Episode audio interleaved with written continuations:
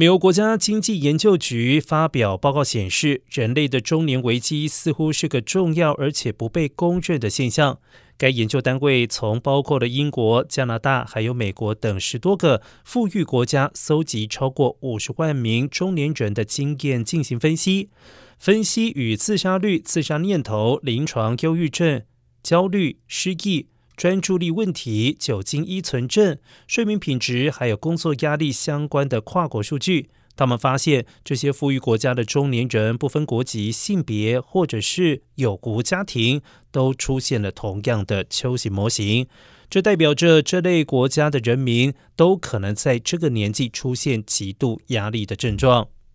研究人员表示，极度压力症状大约会在四十五岁左右开始出现，此时最多人的工作压力达到最大等级，而到了这个年龄，人的血压、忧郁和心理健康等许多指标就会开始亮起红灯。